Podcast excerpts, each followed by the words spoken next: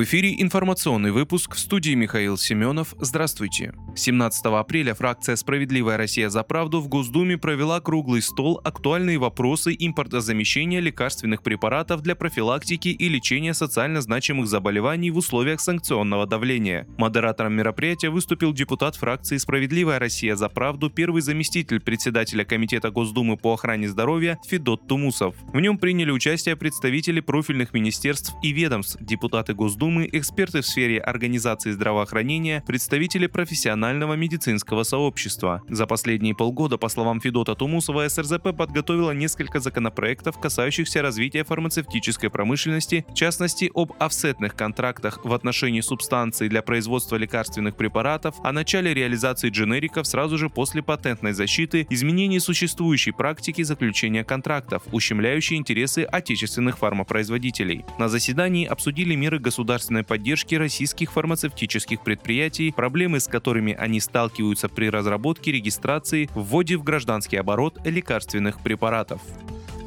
Тестовая рассылка повесток через портал госуслуги начнется уже во время нынешнего весеннего призыва. Об этом рассказал военный комиссар Москвы полковник Максим Локтев. Также призывников будут оповещать о необходимости явки в военкомат посредством направления СМС-уведомлений и обзвонов, добавил он. По словам военкома, это станет единственным отличием весеннего призыва 2023 года от предыдущих. Что касается всего остального, действующее законодательство не изменилось. Порядок направления граждан на военную службу остался тот же самый заключил Локтев. Напомню, 14 апреля президент России Владимир Путин подписал закон об электронных повестках в едином реестре военнообязанных. Согласно документу, электронная повестка будет считаться врученной с момента ее размещения в личном кабинете гражданина на портале госуслуги.